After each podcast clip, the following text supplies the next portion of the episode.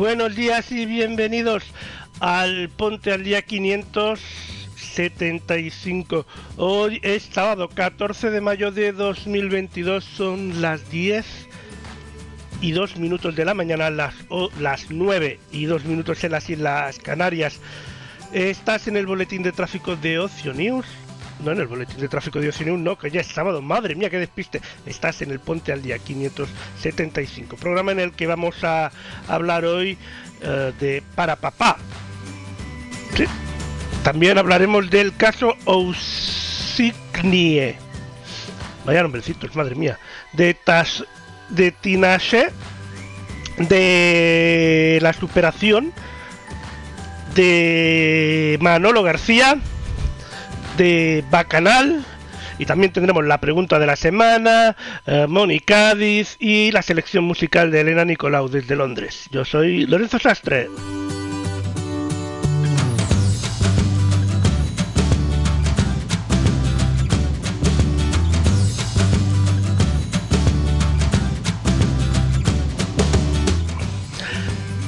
Y el Puente es un programa de radio que podéis escuchar en Ocio News Radio y también nos podéis ver en Ocio News Televisión, todo ello en directo, pero que no lo puedes hacer en directo por lo que sea, pues tenéis la redifusión del programa en formato vídeo en YouTube y en Odyssey y también podéis escuchar el programa en formato podcast o en el servicio a la carta de nocionews.com.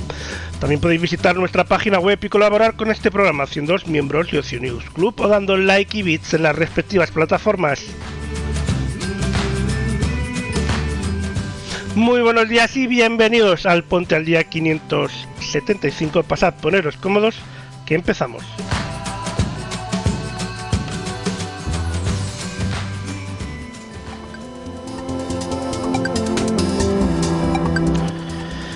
Y os estaréis preguntando, ¿por qué está tan despistado Lorenzo hoy? Bueno, pues yo lo cuento simplemente porque estaba configurando una cosa del, del OBS que utilizamos para emitir que se había desconfigurado y estaba ya medias y tengo la casa todavía despistada. Pero bueno, esta no es la pregunta de la semana. La pregunta de la semana viene de la mano de Aprende con Nico.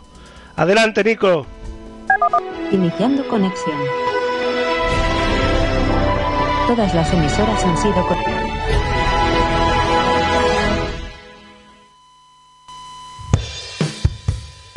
Buenos días y bienvenidos a la pregunta de la semana. Como bien sabéis, en este espacio nos encanta viajar, sobre todo si esta acción no implica un gran coste económico. Esto es lo que sucede con los viajes en el tiempo. Por ello, esta semana viajamos dos días al futuro. Y es que el lunes será el día del heavy metal. Y ya podéis imaginar cuál es la temática que ocupa la entrega de esta semana.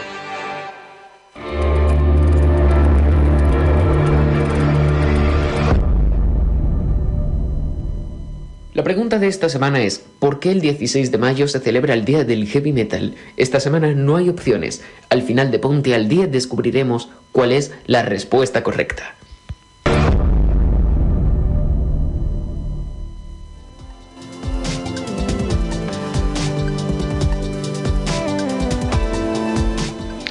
Pues al final del día descubriremos la respuesta a esta pregunta musical en esta semana.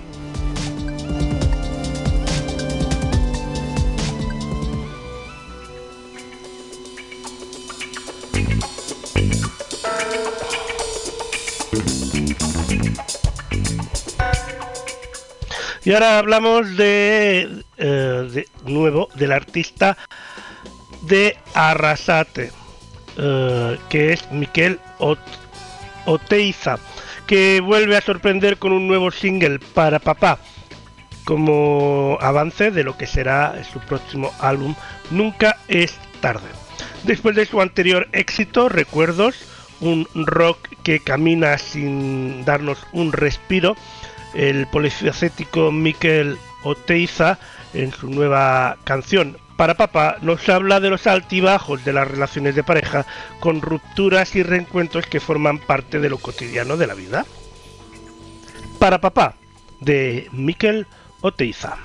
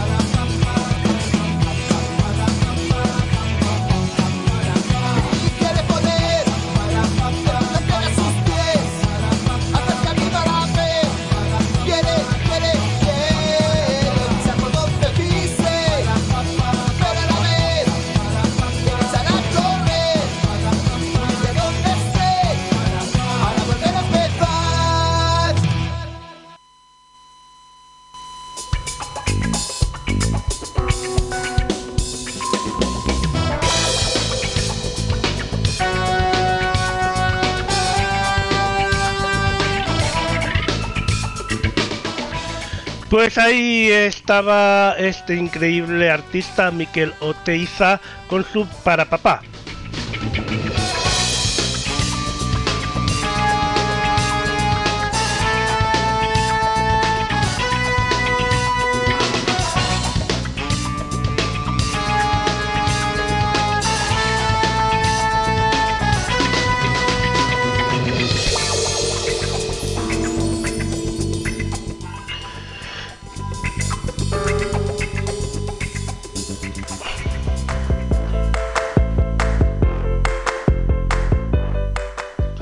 Hablamos de cine porque el caso Ousekine, eh, basado en una historia real, eh, está, se estrenará por completo el viernes. Se estrenó, perdón, por completo el pasado viernes 11 de mayo en Disney Plus. El viernes 11 de mayo es imposible porque no fue, perdón, el viernes 13 de mayo.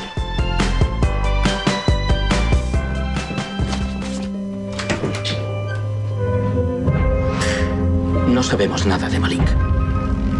¿No está en su casa? Iremos a ver. Malik, ¿ha visto a mi hermano?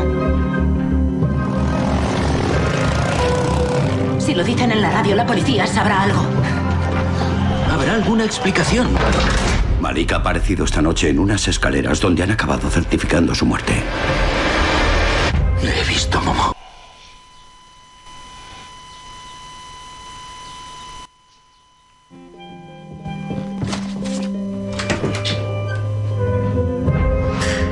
No sabemos nada de Malik. ¿No está en su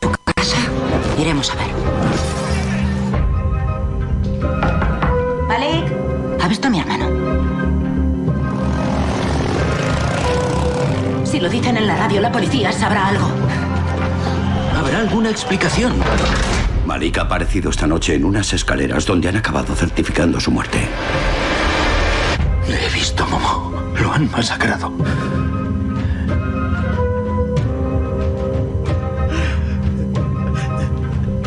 ¿Por qué? Esto no va a devolverme a mi hijo. No esperamos que nos devuelva Malik, solo que se haga justicia. ¡Justicia para Malí!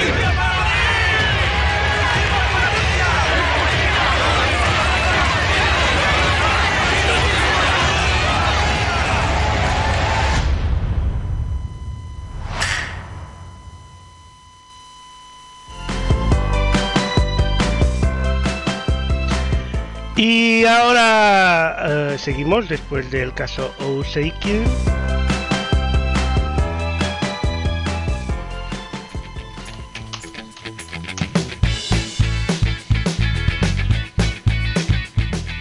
Y en este caso hablamos de la cantante estadounidense Tina Shea, que actuará por primera vez en Barcelona el 11 de julio de este año en la sala Apolo tras la publicación de su quinto álbum de estudio 333. La artista se embarca ahora en la gira Summer 22 y la estrella del Rickman Blues, establecida en Los Ángeles, tiene ya una larga carrera tras de sí en el mundo del entretenimiento. Este verano visitará en España por primera vez con dos fechas únicas, el 10 de julio en el Festival Mad Cool de Madrid y esta nueva fecha ahora que se añade de Barcelona el 11 de julio en la Sala Apolo de Barcelona.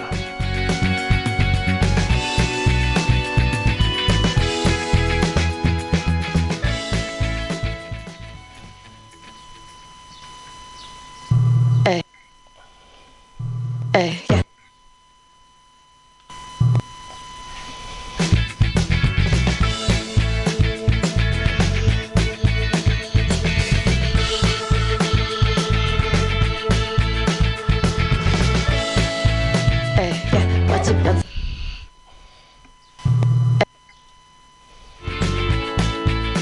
Bueno, parece que no quiere salir el vídeo, a ver si lo conseguimos, a ver.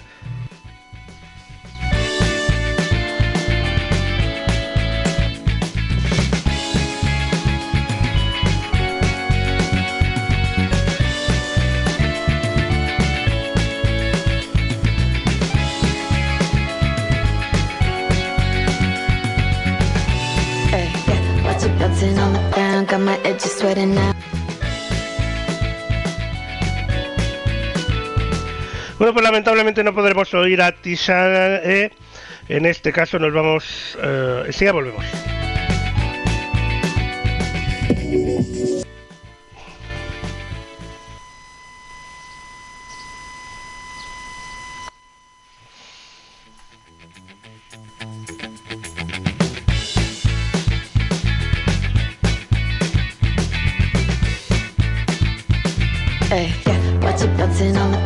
Got my edges sweating now.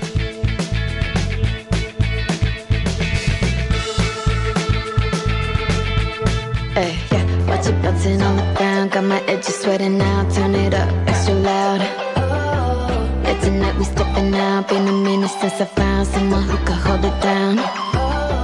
What you really talking about? I've been sending dirty pics, so they make.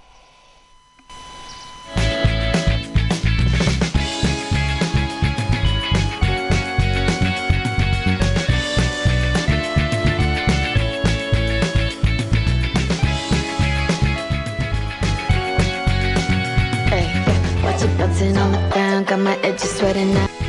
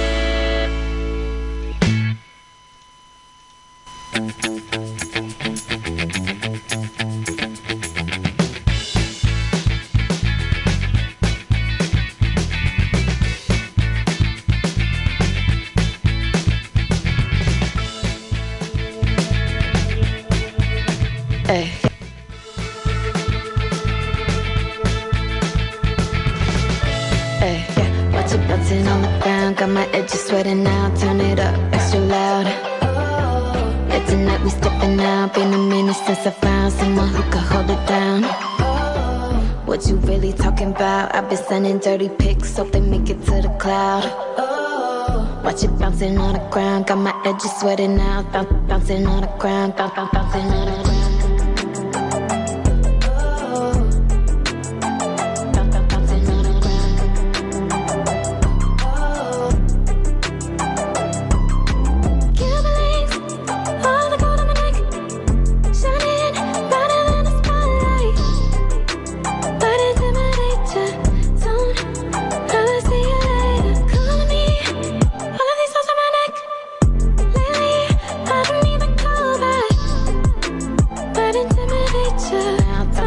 Bouncing on the ground.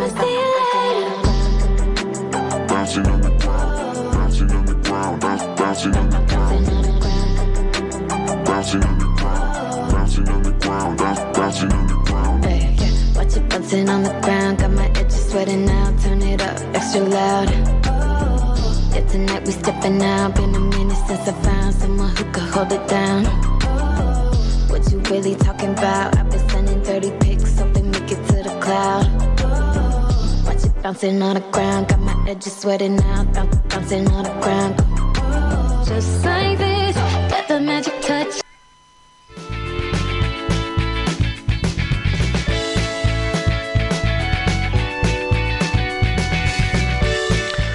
Pues ahí teníamos un poquito de Tinashe, que tenemos problemas con este vídeo, pero bueno, lo hemos conseguido escuchar un poquito.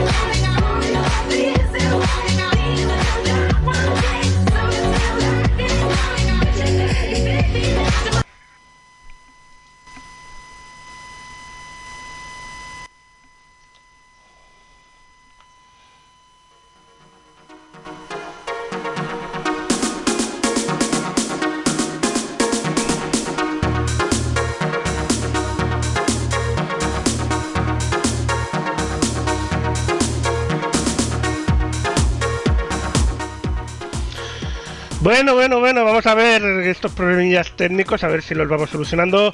Ahora es momento de, si nos deja la tecnología, irnos con Mónica Diz hasta ni más ni menos que de viaje con ella. Vamos a ver dónde nos lleva. Adelante, Moni.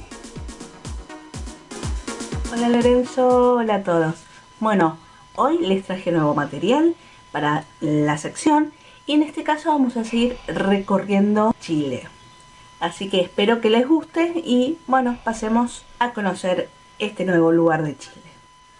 Lago Budi. El lago Budi es un lago salado ubicado en el borde costero de la región de la Araucanía entre las comunas de Saavedra y Teodoro Smith.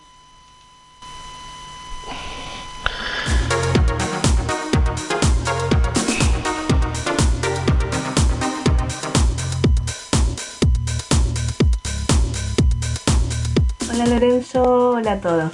Bueno, hoy les traje nuevo material para la sección y en este caso vamos a seguir recorriendo Chile. Así que espero que les guste y bueno, pasemos a conocer este nuevo lugar de Chile. Lago Budi.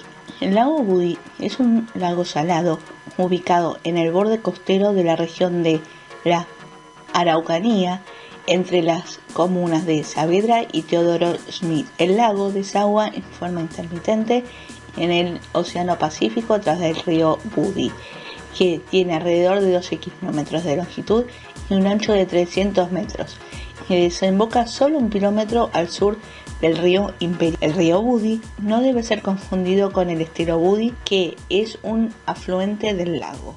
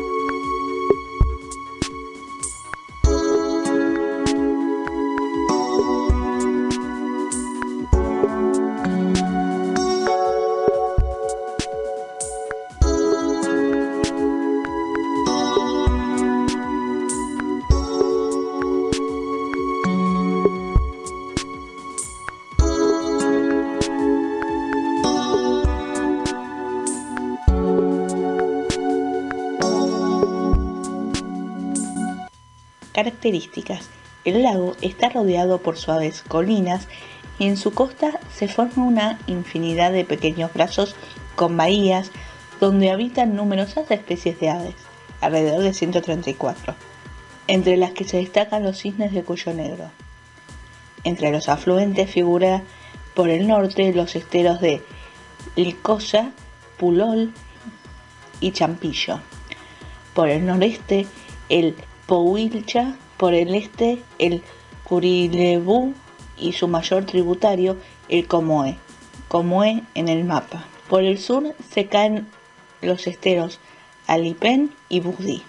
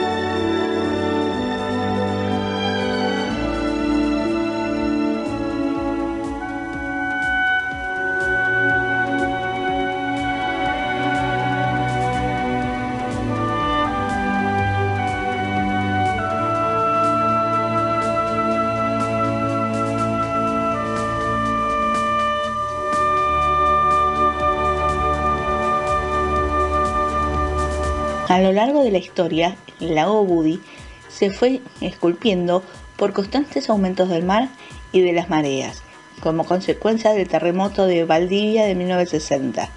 Amplias zonas de baja altitud que eran usadas para la agricultura cercanas a la isla Guapi, que no es propiamente una isla, sino que el frente de tierra que separa al lago del mar. Se vieron inundadas y desde entonces se encuentran a 3 metros de profundidad. Al mismo tiempo, cambió la desembocadura del río Imperial a 5 kilómetros de la del río Bud.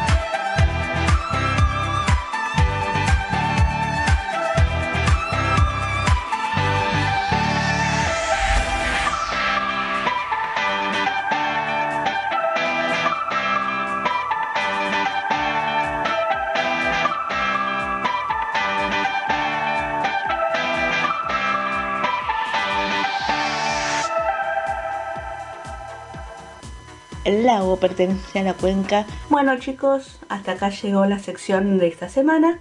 Espero que les haya gustado y bueno, nos veremos la próxima semana con un nuevo lugar de Chile. Un saludo enorme y nos vemos la semana que viene.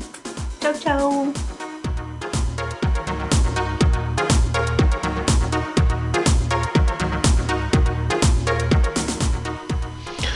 Pues muchas gracias Moni por esta por este por este viaje, en este caso por Chile, uh, que siempre nos llevas y nos enseñas cosas muy hermosas de estos uh, diferentes países.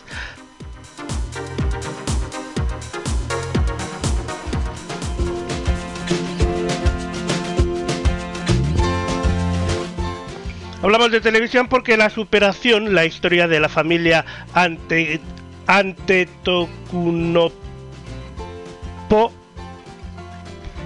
Basada en la historia de los tres hermanos de una familia que se convirtieron en campeones de la NBA, Giannis y Thais Antetokounmpo y de los hermanos Milauke Brooks y Costa Antetokounmpo. Joder, macho. Es que vaya apelliditos, ¿eh? Todos ellos de Los Ángeles Lakers. Superación, la historia de la familia, que se estrena el 24 de junio en Disney Plus. Y no voy a volver a decir el nombre porque vaya nombrecito. A ver que nos lo expliquen ellos qué nombre es. Decían que no era mi lugar. Que era imposible. ¡Y el novato se marca un mate! Que nunca lo conseguiríamos. Es una noche muy especial para la familia Antetokounmpo. Que no podríamos dejar huella. Pero sabíamos que juntos no podíamos perder. ¿Jugáis? ¿Jugar? Al baloncesto. ¿Cómo no? Papá siempre habla de oportunidades. ¿Y si es la nuestra? No pasa nada. Otra vez. Por eso nos caemos. Para volver a levantarnos. Si somos buenos, podemos ayudar a mamá y papá. Cuando un miembro de la familia marca, toda la familia marca.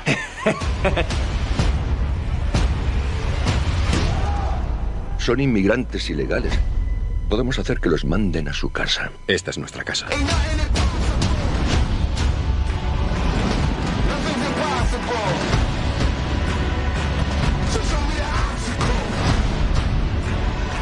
Esfuérzate al máximo. Pueden derribarnos, pero no impedirán que volvamos a ponernos en pie.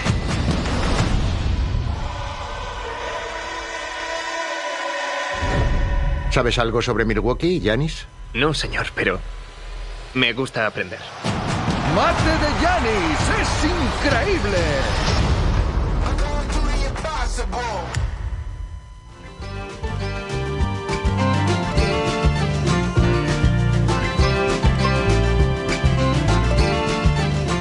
A ver si lo digo bien ahora, que lo hemos oído. Ante Tocumpo. Eso. Ay, es que vaya nombrecitos.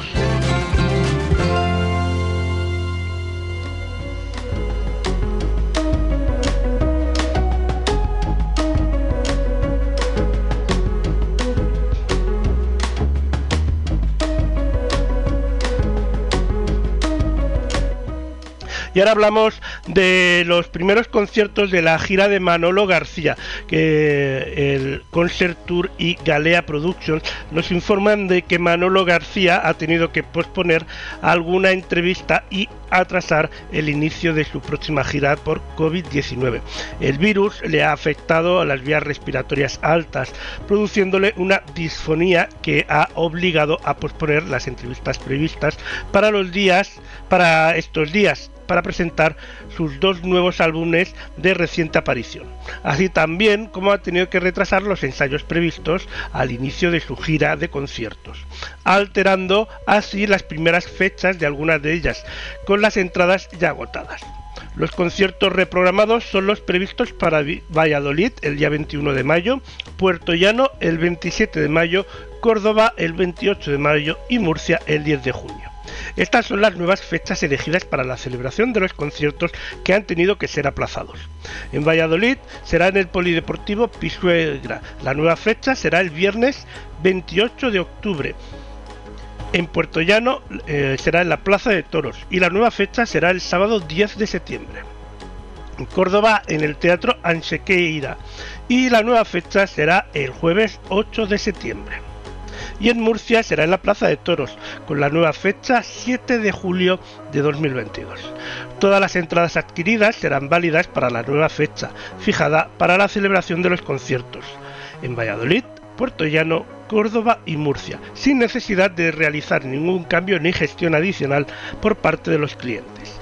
Del mismo modo, aquellos clientes que no puedan acudir a los eventos de las nuevas fechas fijadas para su celebración podrán solicitar el reembolso de las entradas por el mismo canal de venta en el que fueron adquiridas, desde el pasado 6 de mayo y hasta el próximo 5 de junio de 2022, ambos incluidos.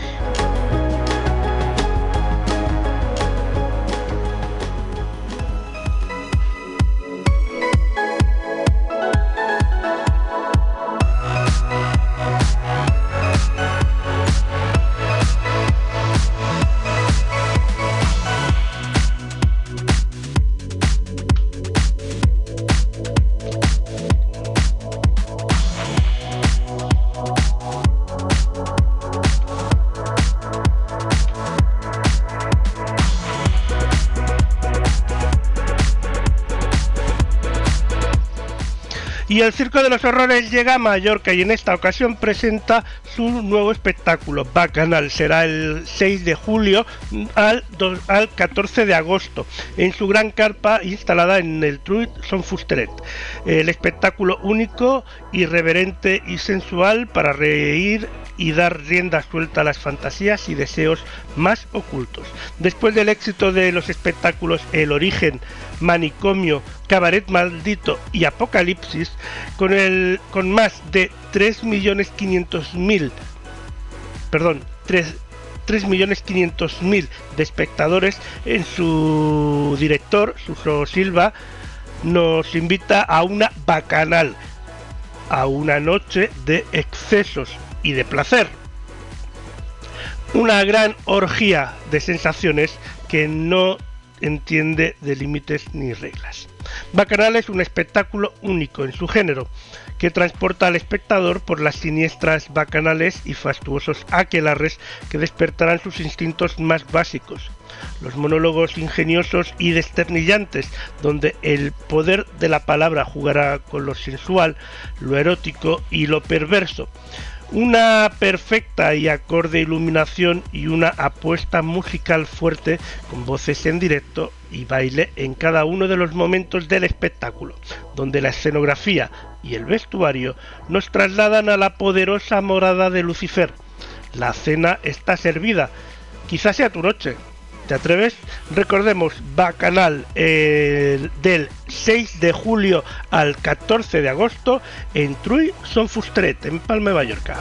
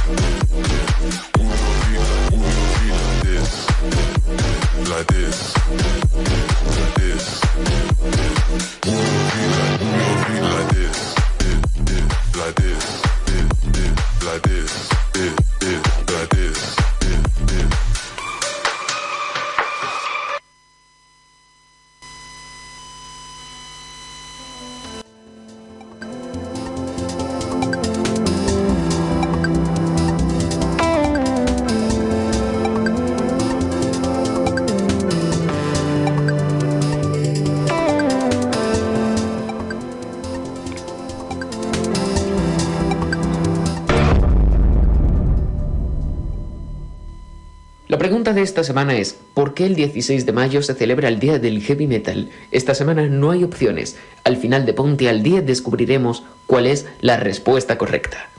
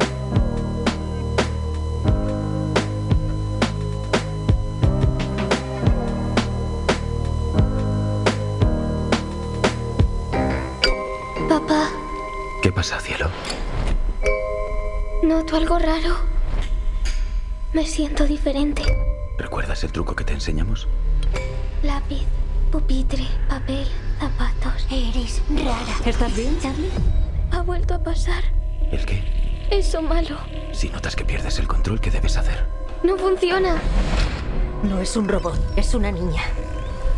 Con emociones de niña absolutamente impredecibles. ¿Charlie? Pues que lo controle y lo mantenga oculto.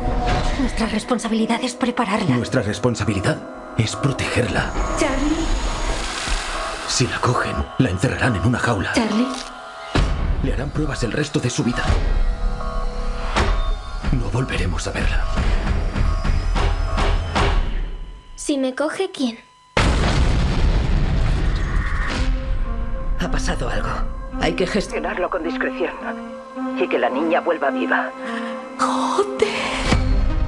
¿Sabes lo que significa vivir huyendo? Nos persigue gente mala, muy mala. ¡Odio vivir así! Eres especial, Charlie. ¡No soy especial! ¡Soy un monstruo! ¡Ah! ¡Charlie! ¡Charlie! Quiero ayudarla. ¿Quieres utilizarla? Charlie, No hagas tonterías. ¿Y mamá? ¿lo notas? Suéltala o será mucho peor. ¿Dónde está mamá? ¡Dímelo de una vez! No existe nadie como ella. Una superheroína. Real. Tienes que aprender a usarlo. Que no sea una reacción, sino una decisión. Es la única forma de controlarlo. Se está convirtiendo en una jovencita. No iremos a la cárcel. En algún momento a cambiar el mundo. podrá ser capaz de provocar una explosión nuclear. ¡Corre, Charlie! ¡De rodillas! Tan solo con el poder de su mente. El mundo entero se va al infierno. Prométeme que no usarás tu don para hacer daño a nadie. Solo a los malos, te lo prometo. Confía en mí, Charlie. No debes tener miedo. Por favor, puedo ayudarte. Mentira, mentira. Arde en la pira. No quiero hacerle daño a nadie. Pero a la vez me gusta.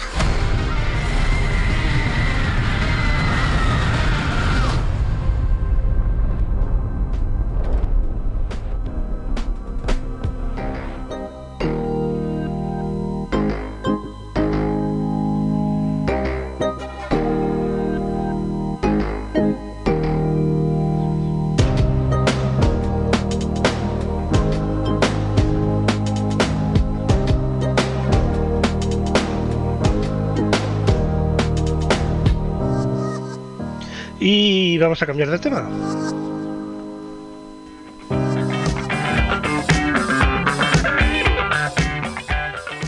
Después de Ojos de Fuego, ahora hablamos de otra película, en este caso una que llegará el 17 de junio.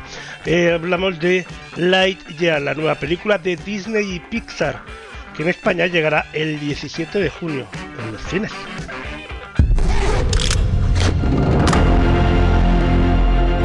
Un año de trabajo para volar cuatro minutos. Increíble. ¿eh?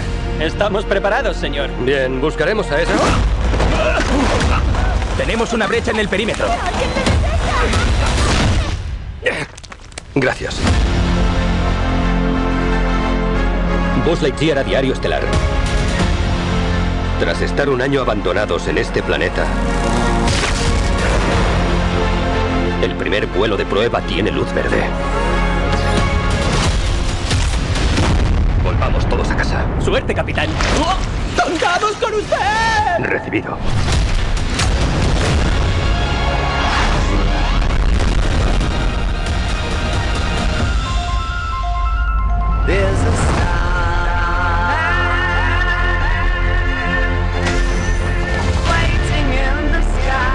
Hola, Buzz. Soy Sox, tu robot de compañía personal. ¡Nos está persiguiendo! ¡Un robot enorme!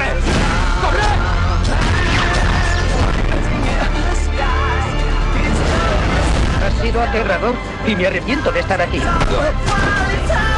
¡Buzz!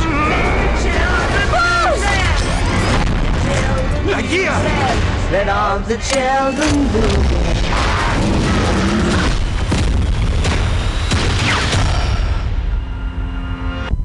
Puedo ponerte sonidos para dormir si quieres. Tengo varias opciones. Noche de verano, paraíso oceánico, sonidos de ballena. No, no, con ruido blanco me basta. Muy bien. Buenas noches, Sox. Buenas noches, Bus.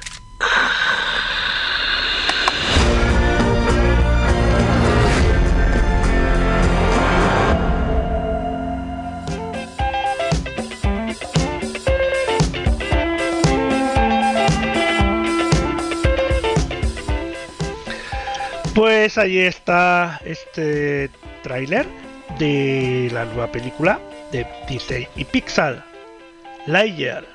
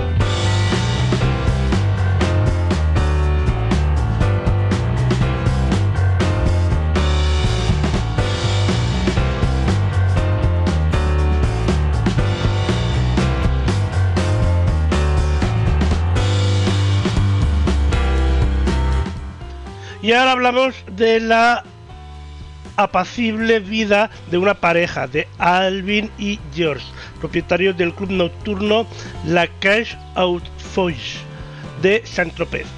Se ve totalmente alterada por una noticia inesperada. Jan Mitchell, el hijo de George, se va a casar con la hija de un diputado ultraconservador, acérrimo defensor de los valores más tradicionales en la vida familiar.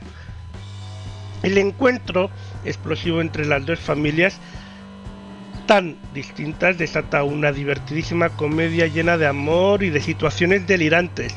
La jaula de las locas es un gran canto a la libertad individual y colectiva, una atrevida apuesta puesta en escena, sorprendentes coreografías, exuberante diseño de vestuario y una temática universal. Lo convierten en uno de los musicales más aclamados de la historia. Cada función transforma la jaula en una fiesta, una celebración de la Joyce de Vire, que se sabe cómo empieza, pero nunca cómo acaba. El 14 de julio, en Málaga, será cuando la jaula de las locas de de el pistoletazo de salida a su gira nacional para continuar con su recorrido por las principales plazas de nuestro país, como son Bilbao, Gijón, Valencia, Zaragoza, Sevilla o Mallorca.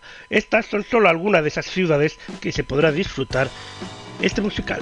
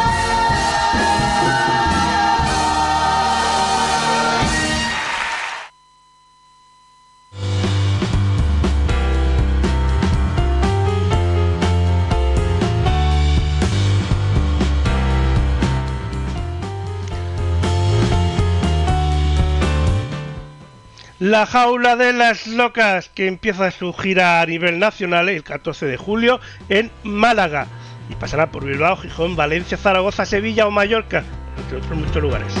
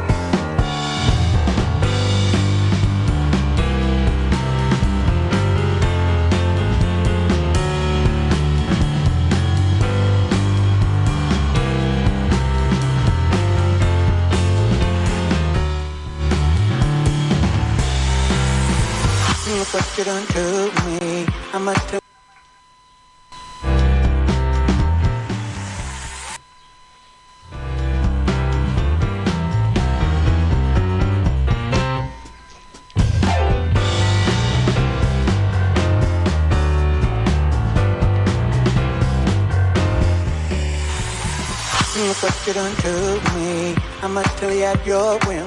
All of my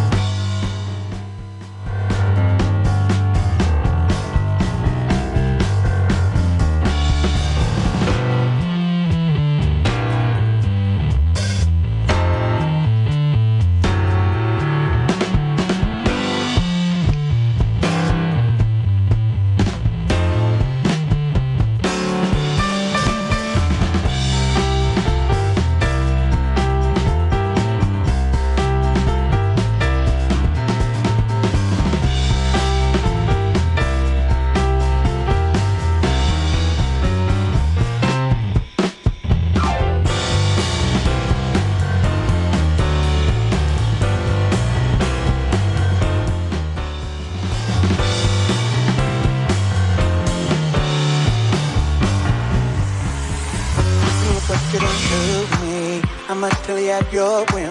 All of my defenses down. Your camera looks through me with its X-ray vision, and all systems run aground.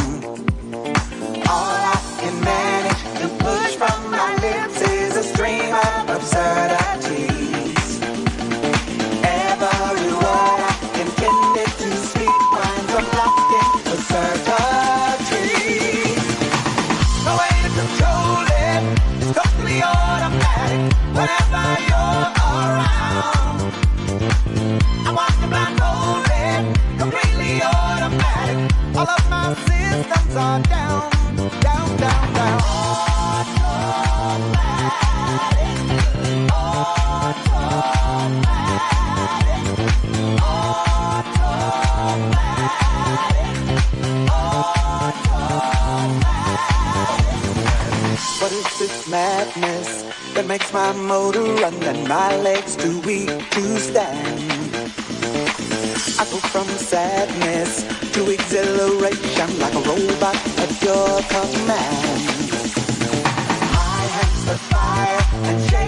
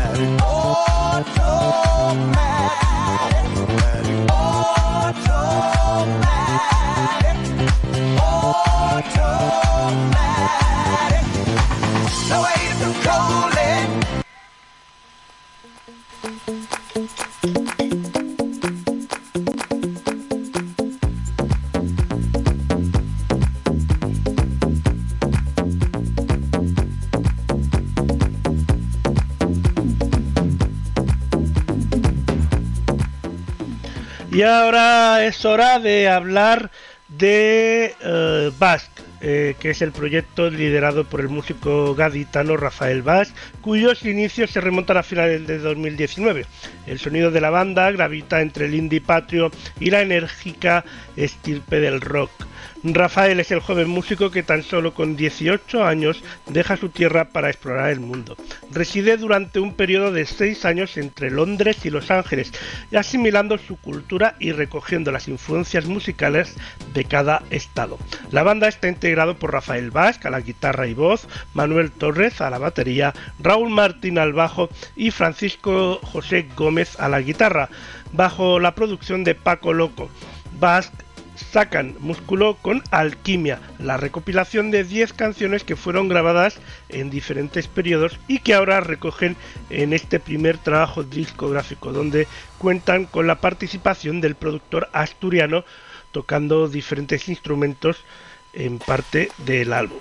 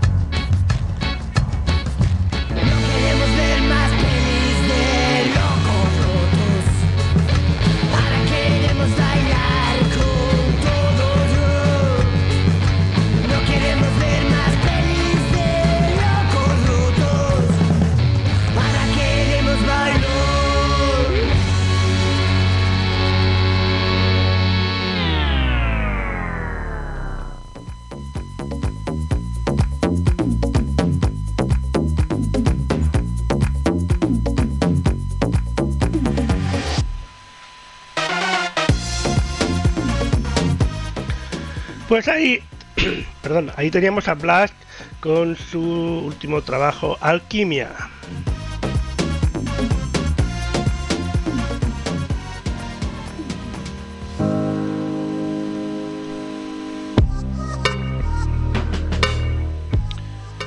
Y ahora hablamos de que el 29 de junio Disney Plus incorporará más series de acción real de Marvel a la amplia oferta de contenidos de del servicio de en streaming en España, con la llegada de Daredevil, Jessica Jones, Luke Cage, Iron First, The Defenders y The Punisher, y así ofreciendo a los fans más contenido de Marvel, todo en un mismo lugar.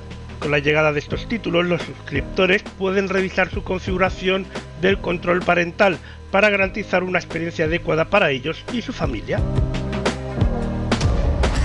Tienes que luchar por lo que es justo. El 29 de junio en Disney Plus. ¿Te guste o no? Estamos en el mismo bando. Solo saldremos de aquí juntos. Más héroes. Más villanos. Más Marvel. ¿Me echabais de menos? ¿Te apuntas? Marvel reunido. Vamos a hacer esta locura. Solo en Disney Plus.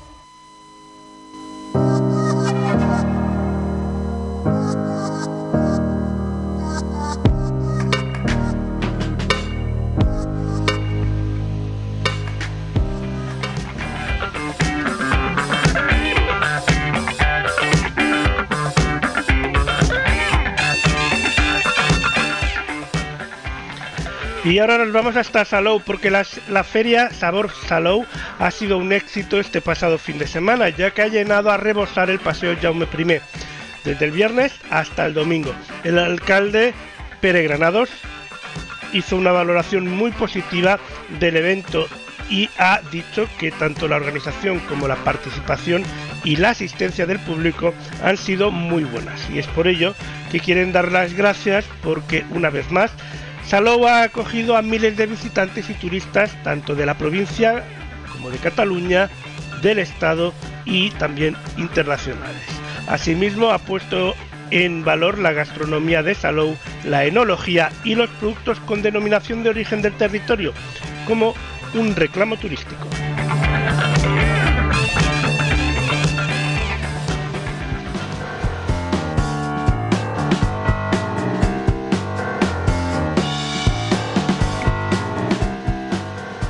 Y ahora hablamos de la gira Tesón y Cuenta Nueva de Alúa, que inicia en Valencia y Madrid con dos exitosos conciertos y llegará a Barcelona el día 20 de mayo en un concierto en formato acústico con una entrada libre.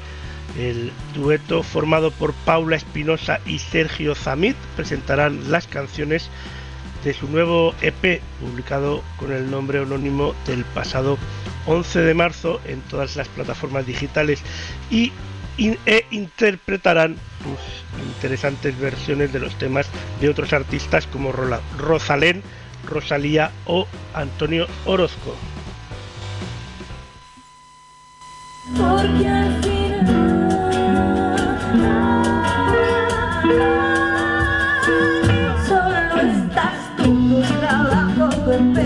Tu arte imperfecto, tus brazos abiertos,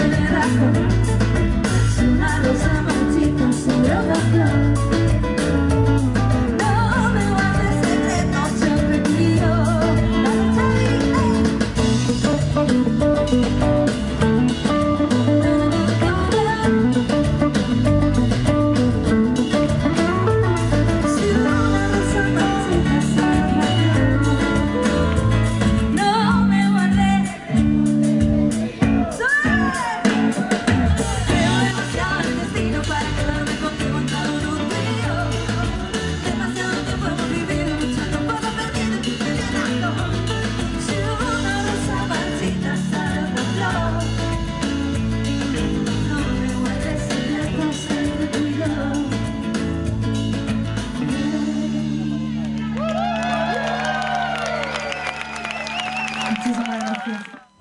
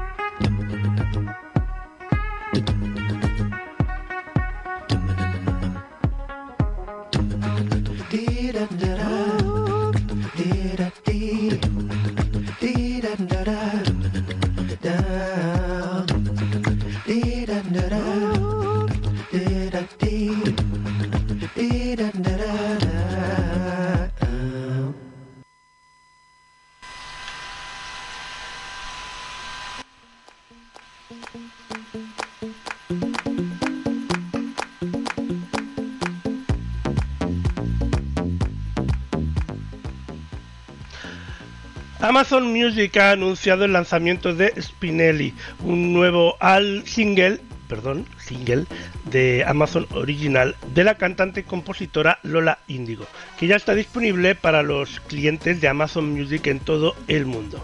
Spinelli dará ritmo a la banda sonora de la película documental Lola Índigo, La Niña, que estará disponible en exclusiva en Prime Video desde el pasado 13 de mayo. Lola Índigo ha sido la más grata sorpresa musical de los últimos años, irrumpiendo en el panorama musical con una serie de temas que han roto todos los récords, desde su primer álbum, Aquelarre, que fue el número uno en ventas eh, en físico y digital, y streaming, la artista acumula un gran número de éxitos musicales como La Niña de la Escuela, junto a Tini y Belinda. Ya no quiero nada, Mujer Bruja, Lola Bunny, lo que comenzó como un proyecto basado en prácticamente en España, ha sido y ha ido creciendo exponencialmente de forma internacional y su música ya se escucha de forma sólida en países como México, Estados Unidos, Chile, Argentina, Colombia, Perú y Guatemala, entre otros. La Niña, su segundo álbum de estudio, publicado en julio de 2021, da nombre también a su documental que estrenará en exclusiva, se estrenó, mejor dicho, en exclusiva en Prime Video el ayer, viernes 13 de mayo. Lola Índigo, la niña, repasa los momentos que han convertido en, en la artista que es y preparación para uno de sus conciertos más importantes de su carrera en el Wizzing Center. Ya se puede escuchar Spinelli y más de 90 millones de canciones con la mejor calidad de audio en streaming y así como millones de episodios de podcast. Los clientes que aún hoy hayan probado Amazon Music, no hayan probado, mejor dicho, Amazon Music Unlimited, podrán hacerlo durante tres meses sin coste, con acceso ilimitado y sin publicidad.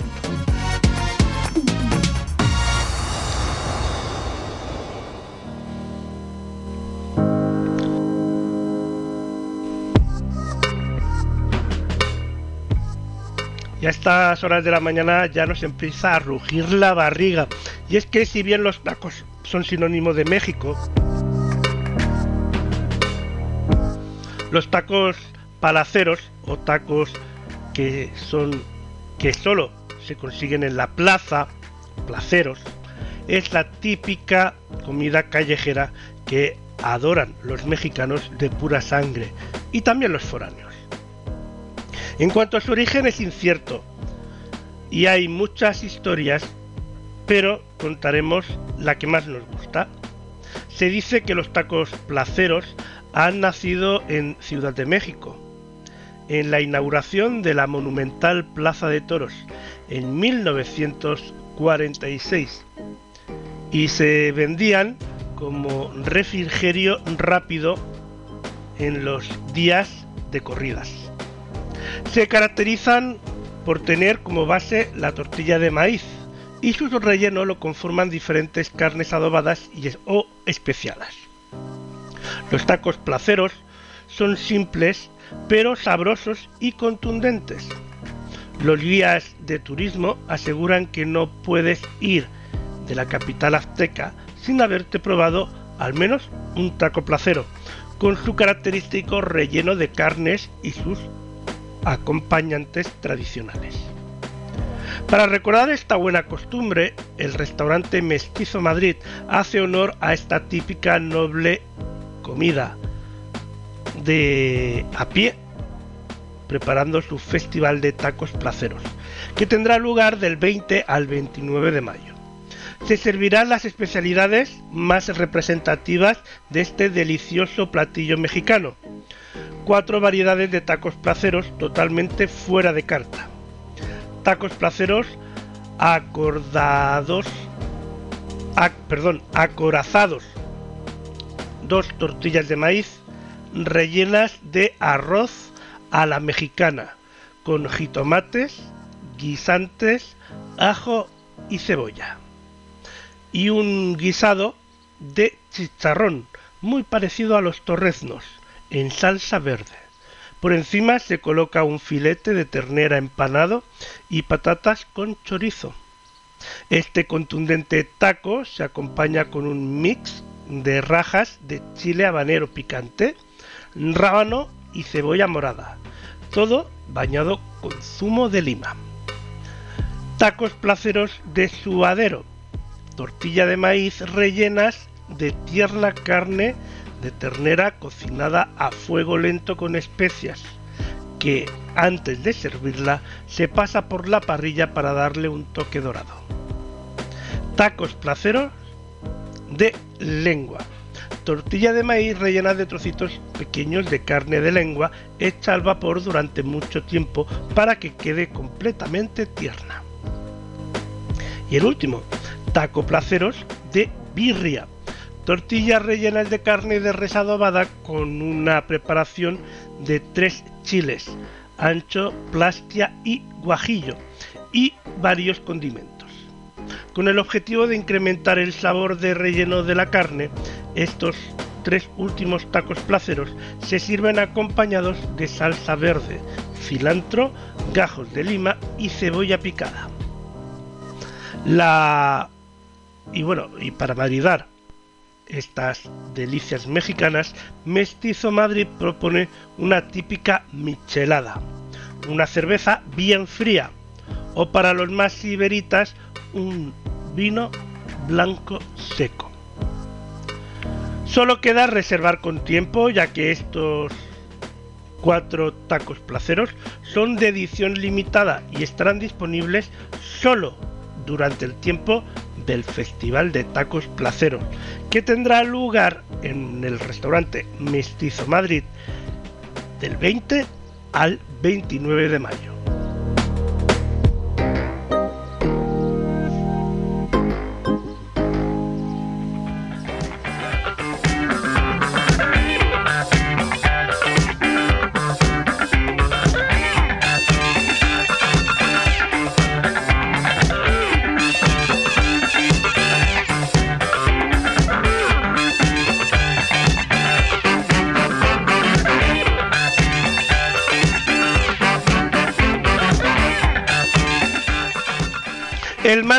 Con está al alza, al alza.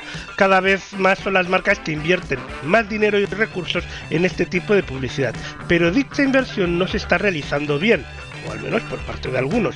Y es que esta es la conclusión principal de un informe realizado por la agencia especializada H2H en colaboración con PrimeTag en el que se pone de manifiesto que solo en 2021 las marcas malgastaron más de 20 millones de euros en acciones publicitarias con influencers, es decir, más de un tercio de lo invertido.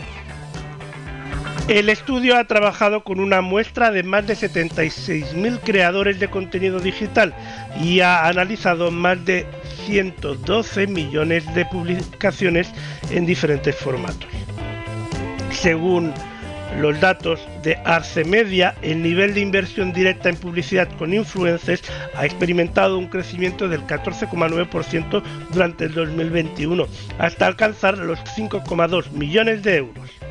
Para este año se esperaba superar los 61,9 millones de euros de inversión directa en este mercado, con un 11,1% superior al año anterior, siendo unas líneas presupuestarias de mayor crecimiento dentro de la inversión de medios publicitarios. Sin embargo, este fuerte crecimiento en la inversión no ha venido acompañado del retorno deseado. H2H y PrimeTag ha trabajado conjuntamente con el estudio las cuatro razones por qué las que el influencer marketing no funciona para ayudar a la profesionalización en general del sector. Y a continuación vamos a detallar estas cuatro razones que explican que, según este estudio, por qué las marcas no están optimizando su inversión publicitaria con influencers. Razón número 1. La saturación publicitaria, el gran enemigo del influencer marketing. Y es que en España, dos de cada 10 publicaciones que comparten los influencers son pagadas por marcas y dos de cada 10 influencers han dejado de influenciar. El fuerte crecimiento de la inversión ha tenido como consecuencia un mayor número de publicaciones comerciales, llegando a algunos influencers a saturar con publicidad a sus seguidores. Según los datos de H2H, cuanto, cuando más del 30% de los posts de un influencer son publicidad, los influencers dejan de influenciar y se convierten simplemente en personas con grandes comunidades a las que no consiguen mover la acción. Este exceso de contenido pagado se ha convertido en uno de los principales problemas del sector, siendo la primera razón que recoge el estudio en que se ha publicado. Así, en España, dos de cada diez influencers han perdido ya su poder prescriptor y hay sectores como la belleza o la moda en la que la situación todavía es mucho más grave. Según Luis Díaz, director general de H2H, las marcas deben ser más estrictas en los procesos de selección de los influencers y evitar colaborar con aquellos que inundan sus perfiles de publicidad, perdiendo el poder prescriptor y disminuyendo considerablemente el impacto de su comunidad. Sin embargo, a medida que surgen nuevos influencers y plataformas, también nacen nuevas, nuevas oportunidades. Luis Díaz afirma que TikTok se ha convertido actualmente en la revelación del sector del influencer marketing en España, concentrando una muy significativa de la inversión, una parte muy significativa de la inversión y amenazando a otras plataformas ya establecidas. No obstante, una nueva plataforma como TikTok requiere de una manera diferente de trabajar, que debe ser conocida para conseguir los buenos resultados. Razón número 2. Pagar por seguidores y no por impactos. Y es que cuando un influencer comparte un post, 7 de cada 10 de sus 10 seguidores no lo ven. La segunda razón que refleja que este estudio pone de manifiesto que pagar al influencer por el número de seguidores y no por el número de personas a las que consigue alcanzar con su contenido es una práctica totalmente errónea. El hecho de trabajar con un creador de un millón de seguidores no significa que un millón de personas vayan a visualizar el contenido del influencer. En 2022, por ejemplo, solo 3 de cada 10 seguidores visualizan los posts de un influencer y el alcance medio de los stories ha caído en un 50%. El alcance depende del algoritmo de la plataforma y que puede variar mucho entre influencers. Por lo tanto, no se debe pagar por seguidores, sino por personas a las que realmente ha conseguido llegar esa publicidad. Si bien es cierto que no es una información pública, algunas de las agencias cuentan con herramientas que permiten inferir el resultado. Según Luis Díaz, pagar por el número de seguidores no tiene sentido en el año 2022. En cualquier medio se paga por impactos y el influencer marketing debería ser igual. Es necesario cambiar esto dentro del sector para seguir profesionalizándolo. Las marcas que ya han migrado a este sistema han experimentado mejoras significativas en los ratios de eficacia del gasto.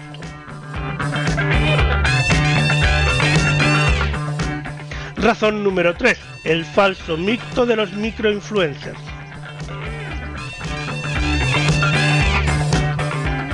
Los microinfluencers son un 67% más caro que los top influencers.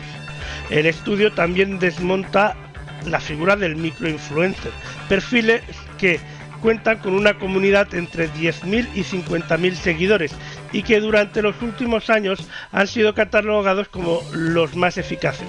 Sin embargo, los datos aportados en el estudio demuestran que los influencers obtienen que estos, perdón, influencers obtienen los peores datos en todas las métricas analizadas, impactando claramente en la eficacia de los costes de las campañas publicitarias, así como los microinfluencers cuestan 10 euros por cada mil visualizaciones el contenido publicitario en comparación con los creadores top más de un millón de seguidores, siendo esta la tercera creación que aumenta en el estudio. Según Luis Díaz, esta falsa creencia sobre los microinfluencers ha impactado ha tenido, mejor dicho, un impacto significativo en la realidad de muchas compañías con influencers, ya que esta tipología es la que registra además de mayor fraude por compra de seguidores y me gustas. Y la razón número 4, duplicidad de seguidores, el principal problema para impactar en las nuevas audiencias.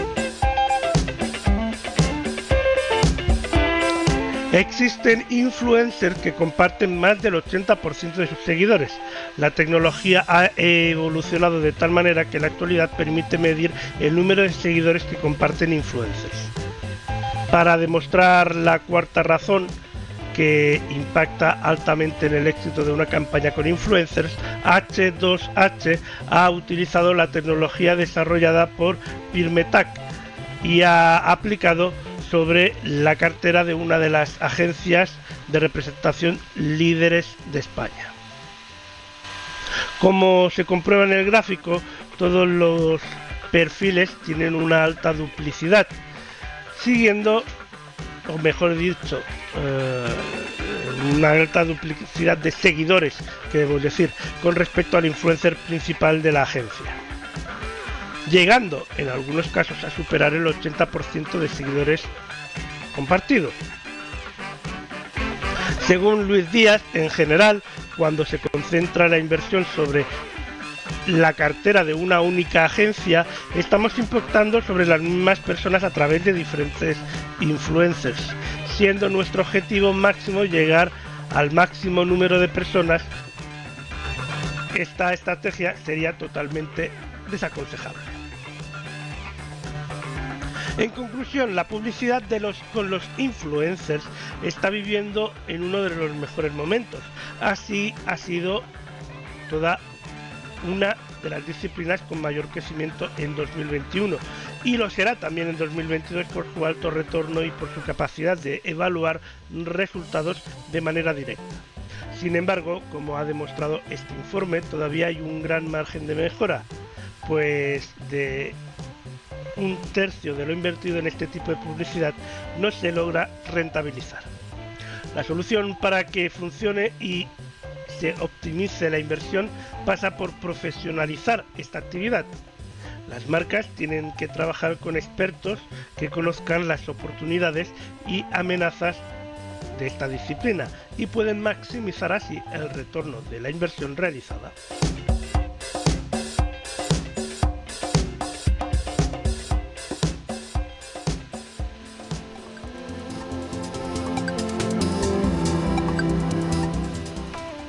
Y ha llegado el momento de resolver la pregunta de la semana, así que adelante Nico.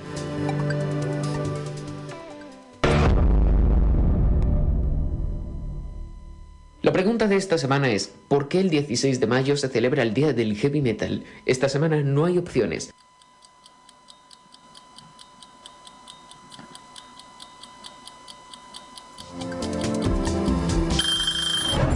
16 de mayo cualquiera, para ser exactos, el 16 de mayo de 2010, falleció Ronnie James Dio. Desde entonces se conmemora el Día Internacional del Heavy Metal para conmemorar el legado de una de las figuras más relevantes del género. Imagino que os estaréis preguntando ¿quién fue Ronnie James Dio? Nacido con el nombre de Ronald James Padabona el 10 de julio de 1942 en Portsmouth, Nuevo Hampshire, Estados Unidos, comenzó su carrera artística como músico de jazz antes de dedicarse al heavy metal. Pues Ronnie James Dio, antes de adherirse a los sonidos más agresivos de la industria musical, empezó mostrando talento como un prodigioso músico de jazz. Aunque buscó dedicarse de manera profesional al béisbol, deporte del cual era fanático, con el tiempo se dio cuenta de que en realidad no era un gran deportista. Creció en Nueva York, entonces, después de una trompeta que le regaló su padre, conectó con el ambiente sonoro del territorio y en los 50 incursionó con la música jazz dentro de la banda Cortland High Jazz Band.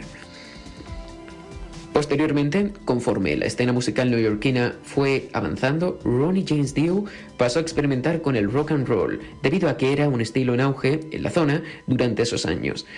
Tomando como influencia Chuck Berry y Elvis Presley, formó parte de proyectos como The Vegas, Kim y Ronnie and the Ramblers durante toda la década de 1950, pero no fue hasta Ronnie and the Prophets que demostró sus habilidades como cantante, agrupación con la que empezó a hacerse llamar Dio, Dios en italiano, y seudónimo con el que fue mundialmente reconocido dentro de la banda de rock blues The Electric Elves, que terminaría llamándose Elf. donde actuó como bajista y vocalista desde 1967.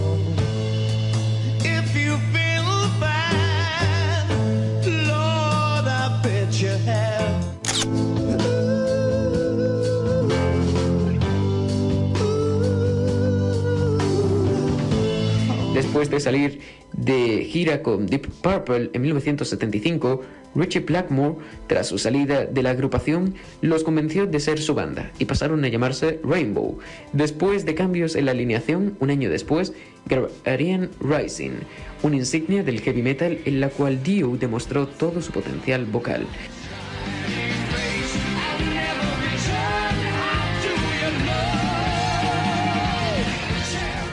En 1980, Tommy Iommi elige a Ronnie James Dio como sustituto de Ozzy Osbourne en Black Sabbath y comenzó sus aportaciones con el grupo desde la creación de Heaven and Hell, editado en abril de ese mismo año,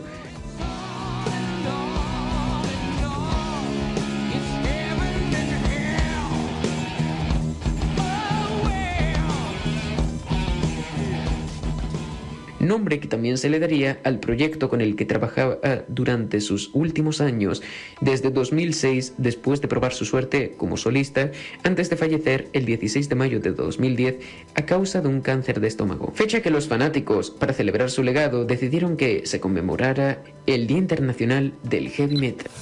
Interesante historia, sin duda. Si este programa te ha gustado, pulsa me gusta y no olvides seguir a Lord Ducume, a La Voz Silenciosa, News TV, a Luna Guaina, Mónica Diza, a Elena Nicolau, Aprende con Nico, a todas las personas que hacemos posible este programa y todas las secciones que se emiten aquí.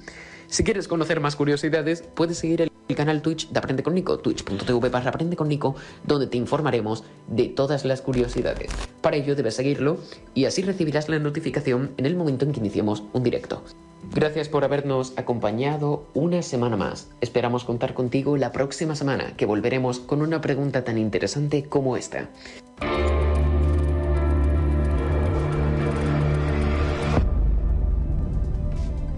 Os deseamos un feliz fin de semana, un feliz puente si tenéis. Y si no, pasad una buena semana y os espero el próximo sábado con una nueva entrega. Hasta entonces, Valentín, echa el cierre.